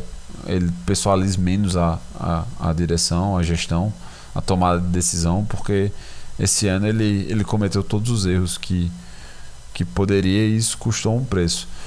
E um time que tem como o apelido Dragão do Bairro Industrial, ele não pode ficar na, nas últimas divisões, cara. Esse apelido é muito bom, ele tem que estar tá lá em cima. Caraca, que maravilhoso. É, eu, quando o, o, o, Confiança, logo assim no começo da, da temporada, eles, eles pegaram o empréstimo do Thiago Reis, que era um centroavante do Vasco, que não jogava no Vasco eu fiquei meio na dúvida se ele iria jogar lá no, no, no, Confiança. Ele cravou em alguns jogos importantes pelo Vasco, muito poucos gols, mas, por exemplo, ele, ele crava, se eu não me engano, contra a Defesa e Justiça, que é o que mantém O Vasco disputando a Sul-Americana, mas aí depois o Vasco perde, porque o Ribamar volta a jogar. É, obrigado, Sapinto. E o horroroso Sapinto. Mas. É, e aí ele já começa o ano perdendo alguns jogadores. Que é, por exemplo, talvez eles talvez eles renovem com o Thiago Reis. O Vasco não tá fazendo nada, então talvez eles fiquem com o Thiago Reis. O Hernani tem lá seus 35 para 36 anos. É, é, eu, eu, particularmente, eu gosto de Neto Berola, tá? Pro confiança eu gosto. Não, não vou mentir. Ele, ele, ele, os jogos que eu vi ele jogar, ele jogou bem. Eu assisti muito a Série B. Os jogos que ele entrava, ele jogava bem. Mas a maioria dos jogos, pelo que eu vi, ele ainda não era titular. Eu acho que eles usavam. Eu não sei lá quem é que eles usavam, camisa 10 lá, o, o careca de barba. É, usavam ele e, e, e, nisso foi indo. Muitas é o Álvaro, eu acho que você está falando. É, acho que é Álvaro. O, tinha como usar os dois, mas eu senti ali que o. Eu não sei se Neto Verola não aguenta mais, mas ele entrava bem. É, o Neto Verola não aguenta mesmo os 90 minutos mais, não, tá?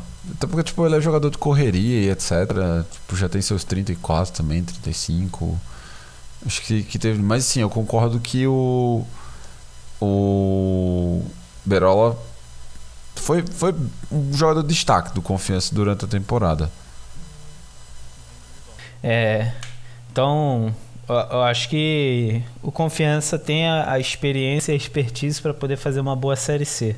É, e aí a gente fala agora do último time, o Vitória, que não teve vitória e aí permaneceu na zona de rebaixamento da série da série B, acabou caindo.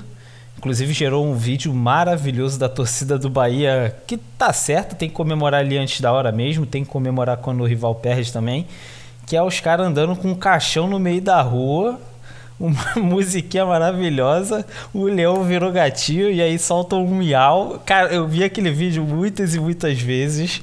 Eu imagino assim que na Bahia seja uma festa imensa quando o Vitória cai. Quando o Bahia caiu também teve a festinha lá, mas de menos impacto, porque o time já. Teu time caiu, tá na série C. Tu não tem muito que zoar os caras que caíram pra série B que eles estão melhores. É... Mas aí o Vitória cai, cara. É, o Vitória caiu fazendo alguns jogos, novamente, que eles empataram, podendo vencer, tomaram empate no final, virada no final, e eu não senti que era o Vitória é, time de futebol com a, a, tradição que tem, com o peso da camisa que tem, eu não senti isso nos jogadores entrando em campo. Eu achava que os jogadores estavam muito largados, não, não respeitaram o tamanho do Vitória. E aí, com todo respeito à torcida do Bahia, o Vitória é um time muito tradicional, muito grande, que precisa ser respeitado. E aí, quando você bota jogadores em campo que não entendem isso, acontece o que aconteceu. É, e aí, talvez tenha sido parte da diretoria que não tenha entendido também na hora de contratar esses jogadores. E aí, deixo aberto aí para tu comentar também o, a tua visão do Vitória, já que tu acompanhou mais de perto, comentou o ano todo sobre esse time. É, o Vitória ele tá passando por um derretimento institucional. É, a gente viu um presidente retornar ao comando do, do Leão da Barra, Paulo Carneiro, que foi dirigente do, do Vitória na década de 90. Ele chegou a ser dirigente do Bahia, trabalhar como dirigente do Bahia também. E o cara, assim, fez cagada atrás de cagada, porque o futebol mudou. Ele trabalhava de um jeito numa época. É um cara que chamava muita atenção é, dava muito pitaco assim com os jogadores, arrumava confusão direto. Então é um, é, um, é um mandatário que você tinha um milhão de áudios no WhatsApp tipo, dele expondo os jogadores, falando mal, dizendo que estava gordo e tipo coisas desse tipo. E, e, chegava no, no centro de treinamento, assistia o treino, reclamava com o cara, tipo, o treinador dando treino, ele falava, ô, oh, não tá correndo não, não sei o que, tipo, batia de frente. Alguém que, tipo, trabalhava, trabalhou muito mais contra o clube do que necessariamente a favor. E por mais que o começo, no começo do ano, o Vitória apresentou uma quantidade considerável de bons jogadores, assim, bons valores vindo da base. Mas, velho, com o passar do tempo, esses moleques foram tudo sendo engolido. Ou tinha lesão, ou tipo, entrava num momento mais ruim e ficava num momento pior, assim, de, de performance. Era, era cornetado, Aí, tipo, cara, o, o Vitória teve como contratação para a Série B é, o reforço assim pro ataque Dinei, velho, que tipo, é um jogador de 38 anos que tava na, na Jacuipense no, na temporada anterior. Ele é um cara, beleza, ele é ídolo Vitória, jogou mu por muito tempo no Vitória. Muito tempo mesmo, assim, tipo. É. Mas não, não, é, não é. Tipo, quando você traz um cara desse, a, a Mercedes, bicho, eu tô apostando com o que tenho aqui. E eu claramente não tenho muita coisa. E aí foi isso. Você tinha uma molecada que era talentosa, que, que poderia ter o maior potencial, mas está dentro de um clube que está em chamas. E isso acontece assim. Por exemplo, da temporada de 2019 para 2020, o Vitória tinha o goleiro Ronaldo como destaque e o volante Guilherme Rende. Em 2020 os dois já foram queimados, velho. Tipo, e é gente de tipo 25, 23 anos, tá entendendo? Então, eh, eles não estão não conseguindo nem ter, nem ter segurança para jogar. Porque o clube tá nessa putaria assim desenfreada que, que, que ninguém sabe como é que faz. Aí endividado também até o pescoço, surge um moleque bom como o Pedrinho, lateral esquerdo, bola pra caralho. O Petralha do Atlético Mineiro, já, ou do Atlético Paranaense, já deu uma olhada assim, estendeu o pescoço e fez. Tu tá, deve, tu tá devendo muito, né, Paulo Carneiro? Ele fez, tô, velho, tu quer esse guri aqui, eu te dou por 500 mil reais. Deu um valor assim baixíssimo pro moleque, velho. Moleque de 19 anos. Na mão do Petralha, esse moleque, tipo, daqui dois anos ele vai ser vendido para fora do Brasil por 10 milhões de euros, velho. Porque o guri é bom. Então, os caras estão conseguindo destruir até um, uma das referências do Vitória, que é a base, velho. Vitória sempre formou bons jogadores. O Vitória, quando caiu para a Série C, voltou para a Série B com um monte de jogador da base. A Podi surgiu desse time, Davi Luiz surgiu desse time, Leandro Domingos era desse time. Porra, velho, o Índio, que era um camisa 10 deles, mas esse se perdeu na, na cachaça durante a carreira, mas jogava bola pra caramba. Então, assim, velho, era um time muito, muito bom. Muito bom. E, e, isso sempre foi uma, uma, marca registrada Vitória. Nessas Copas do Brasil Sub-20, Campeonato Brasileiro e etc., o Vitória sempre montou times excelentes. Até nisso os caras não conseguindo. O cara conseguiu atrapalhar, velho. Então, o cenário do Vitória vai ser muito complicado, até porque eles também estão fora da Copa do Nordeste do ano que vem, 2022. É, é muito complicada essa situação. Assim, eu, eu, não gosto do Vitória, torcedor do Vitória. Não é porque o Vitória é, é menor ou menos importante do que o Bahia, porque eu não, não penso nisso do futebol baiano. Mas é porque o Vitória é rubro-negro, tá? Eu não gosto de times rubro-negros. É uma coisa minha. É, e eu acho que de todo brasileiro. Menos o torcedor do Vitória, do Flamengo do Esporte e do Atlético Paranaense. do Campinense também. Mas o Campinense eu gosto. Campinense Pereira me fez gostar. Pereira me fez amar o Campinense. Ver uns joguinhos lá é, do meio do nada no MyCujo, né? Que era o aplicativo, não sei o quê. Mas, Pereira, tem uma pergunta aqui de um de uma pessoa lá do Twitter, que é o Clayton. Ele mandou assim: um forte abraço para você e para Pereira que sou fã. É, e aí ele mandou uma pergunta: O que Pereira pensa a respeito dos inúmeros times alternativos na Copa do Nordeste? Isso significa que os tradicionais estão acomodados ou os alternativos estão subindo o sarrafo? E aí ele faz uma segunda pergunta: E qual a expectativa dele para a competição? Então, se tu quiser pincelar, tem o tempo que você achar necessário para falar sobre a Copa do Nordeste, mas também respondendo essa outra pergunta dele já. É, o Clayton, a gente troca muita ideia sobre futebol aí nas, nas redes sociais. Ele é torcedor do 13, bem participativo, está muito ligado. Então, é, sobre a questão dos, dos clubes mais recentes, mais alternativos entrando. Esses clubes, eles têm um, uma vantagem é, em comparação a, por exemplo, os times tradicionais de Paraíba, de Sergipe, do Piauí, do Maranhão etc., que é eles conseguem ter, por ter um investidor por trás normalmente, eles conseguem ter um aporte financeiro é, considerável, digamos assim, para competir contra esses clubes e não ter dívida nenhuma. E aí um outro caso, uma outra peculiaridade desses clubes é que eles não têm torcida, né? Então, tipo, a pressão para trabalhar lá é, é muito menor. Isso, isso que pesa. É, eu não diria que eles necessariamente eles aumentam o sarrafo da competição, porque o teto deles também é, é mais curto. É, digamos assim, o Campinense ou o Botafogo da Paraíba, eles vão ter muito mais condições de conseguir montar um elenco melhor. Até porque, tipo, eu não sou jogador de futebol, mas eu imagino que o jogador de futebol, ele vai, ele, um dos prazeres da, da profissão dele é jogar para a torcida. Então, isso deve, deve pesar. Agora, em comparação com os clubes de, de Série A ou assim os mais estruturados da, da Série B, Aí eu, eu, não, eu realmente não acredito que esses clubes eles, eles façam frente contra esse tipo de adversário. Agora, time de Série C, Série D, que é a, assim, a maior parte, ou uma, uma, uma, uma porção considerável, se bem que na Série B, na Copa Nordeste, eu acho que é até metade, metade. Metade Série A, Série B e, e a outra metade do resto. Aí eu acho que assim já, faz uma diferença. Já faz uma, uma diferença porque é, os clubes tradicionais eles têm esse lance da torcida, é, de você ter uma história para contar, de tipo, ter marcado território é, ali na, na, nas regiões, mas eles também têm dívidas galopantes que, que ferram demais o planejamento deles, até porque tipo, são times de faturamento muito, muito reduzido. Né? Tipo, por exemplo, o Campinense subiu esse ano com a folha de 105 mil reais aproximadamente. Isso é nada, cara comparado com o futebol que a gente está acostumado a mexer. 100 mil reais, o que? O goleiro reserva do Vasco ganha isso? Muito que não.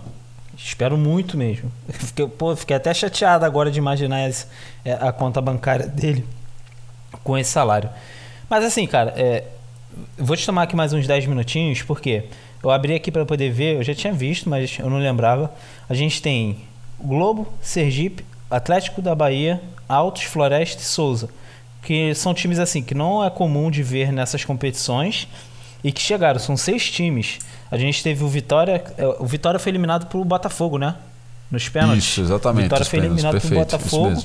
Perde uma oportunidade, tem esse risco de, no caso, você cair e pegar um time ali que está no mesmo nível que o seu. É, nem sempre você vai cair, por exemplo, pegar todo respeito se tiver algum ouvinte aqui que torce para o Souza ou para o Floresta, nem sempre você vai pegar um time que tem menos poder que você para poder é, se classificar. E é isso dá essa oportunidade. É, tu, ouvintes, ouve o Baião de, de dois, por favor, mas eu quero fazer essa pergunta. Isso é essa, essa mistura na, na Copa do Nordeste é uma coisa que beneficia essa competição, que para mim é a melhor competição de mata-mata do Brasil? Isso sim, isso sim. Porque eu, eu acho legal o lance da, da competição, ela respeitar a campanha que foi feita durante o, o ano anterior pelo, pelo clube que classificar. Inclusive a gente teve uma mudança disso, né? Tipo, antigamente eram só os estaduais que garantiam, garantiam vaga. Desde 2018 eles mudaram para o ranking da CBF também contar. A razão é para que os clubes mais tradicionais, de maior torcida, ou seja, que vendem mais, eles nunca ficarem fora. É, aí acontece casos como esse do, do Vitória para 2022 ou então os times de Natal, nem ABC nem América de Natal vão disputar ou Confiança que também não vai disputar é, o Motoclube que também não vai disputar, o próprio 13 que não, que não vai disputar. Então você tem, você tem essas, essas, essas peculiaridades. É, mas eu acho que é, é importante sim, Veloso, inclusive porque, como eu até falei, assim, na Paraíba você não, os times não, tem, não ganham um centavo no estadual, mas tem que jogar. Sergipe, a mesma coisa. O Sergipe, que é um clube centenário, cara, vai fazer uma diferença ferrada pro, pro clube em 2022. Por, só por participar da Copa Nordeste, que ele vai ter uma cota garantida. O CRB, que é um time de segunda divisão, assim como CSA e CRB, eles também não têm cota de estadual. E se receber é um valor assim irrisório, que não, não vai fazer tanta diferença no orçamento deles. Então, para os times que não fazem parte de, Ceará, Bahia e Pernambuco, a Copa Nordeste tem um, uma importância muito grande para times quebrados ou estão com muita dificuldade financeira como o esporte tem uma importância ainda maior. E para a situação do Vitória que não vai nem disputar, isso vai fazer uma falta tremenda. Uhum. É, tu, a, a gente tem Fortaleza disputando Série A, Libertadores, Copa do Nordeste e Estadual. Quatro calendários ali apertados, um próximo do outro. Ano que vem vai ser uma doideira, porque ainda tem Copa do Mundo. É, ainda tem. Não sei como é que vai ser o calendário do ano que vem, mas eu vi que vai ter Mundial ali em fevereiro. Isso. Um monte de, de, de, competição que a gente sabe que geralmente as outras acabam ali evitando ter e jogos. Meio que o calendário nacional tem que terminar no final de outubro. e aí essas competições acabam se apertando, porque o, brasileiro, o brasileirão não vai querer botar um jogo num dia que tá tendo um jogo do Palmeiras no Mundial, porque sabe que não vai ter audiência. É, a Libertadores também não é doida de fazer isso. É, um, uma última pintada, quais são os teus favoritos para essa Copa do Nordeste? Como é que tu vê esse campeonato? Ah, os dois cearenses, eles são. Porque assim, eles, eles são os mais estruturados, eles são os que vão receber a maior premiação agora da Série A. São time, já tem uma base bem montada. Então, tipo, eles partem assim com, com certa folga. É, nos anos anteriores eu acho que a gente teve até um, um time que se destacou mais. Dessa vez, mesmo com o Fortaleza indo para Libertadores como tal, é, eu acho que são elencos parelhos. Então, sim, o clube que encaixar mais rápido entre os dois vai, vai ser interessante. Mas é bom, você tocou num ponto muito importante. assim Vai ser um primeiro semestre assim, um tanto desgastante. Apesar de terem feito uma manobra no campeonato estadual é, cearense, em que Ceará e Fortaleza só vão disputar a partir da última fase, ou seja, só a partir das semifinais, o que é ridículo em termos assim competitivos em comparação com os outros ah, com as outras agremiações, porque parece assim que o campeonato é feito só para os dois jogar, jogarem. É, isso daí deve dar um alívio. Todavia, os caras vão voltar de férias, ou seja, vai, vai, vai ter um ritmo de jogo menor e isso pode talvez demorar a trazer entrosamento. É, mas os dois são, são os favoritos. E se fosse para eu colocar lá, tipo, uma zebra ali, um time que pode chamar mais atenção, eu, eu colocaria o CSA, cara. O CSA é um, um clube que, apesar de não, ele não ser conhecido por fazer boas campanhas na Copa do Nordeste, mas acho que, de novo, está bem estruturado, conhece a realidade que, na qual já trabalha, está renovando com peças interessantes e aí pode fazer um mercado legal e, e deixar o, o, elenco, o elenco mais forte. Cara, obrigado aí pela, pela tua presença. Você gostou do papo? Claramente, velho. Espero você repetir várias vezes. Não, a gente, eu vou te convidar aqui com certeza para falar sobre Série C e Série D. Então aí, o pessoal que acompanha o Pereira, é, fique ligado aí no, no Velocast. Assina aí no seu agregador de, de podcast. Tenho certeza que vocês vão gostar. Em alguns momentos talvez não, mas quando o Pereira estiver aqui eu tenho certeza que vão. É, cara, é, deixa aí como é que as pessoas encontram o teu trabalho, porque tem, tem muitos ouvintes, amigos meus, que curtem futebol e que eu acredito que, que não tenham esse contato com o futebol nordestino, como é que eles podem acompanhar mais de perto, que é uma competição tão bonita, times tão, tão, tão tradicionais. Procura lá o podcast Baião de Dois, nas redes sociais a gente está como Baião Podcast, inclusive agora assim, na, na, na Lampions League a gente faz um, um, trabalho mais, mais legal, assim. nas últimas duas temporadas a gente fez um, um guia é, resumindo aí o, como é que vem os participantes e também a gente procura fazer algumas lives pré-rodada, tra tentando trazer a maior quantidade de representantes possível para que a gente possa fazer um, um, debate mais profundo sobre, como você mesmo falou, a, a melhor competição de clubes do, do mundo. É o meu, o meu perfil pessoal, eu também estou sempre lá no Twitter, é o JPSN89, que são as minhas iniciais. É, e a maioria do meu tempo tô falando ou falando sobre futebol ou fazendo alguma piada de mau gosto. É... E aí quem quiser seguir lá, fica à vontade, trocar ideia, tipo, estamos sempre disponível. Daí pela tua visita. É... Deixa eu te fazer uma pergunta. Para terminar aqui, como é um podcast de futebol, qual o hino que tu quer que toque aqui? De qual time?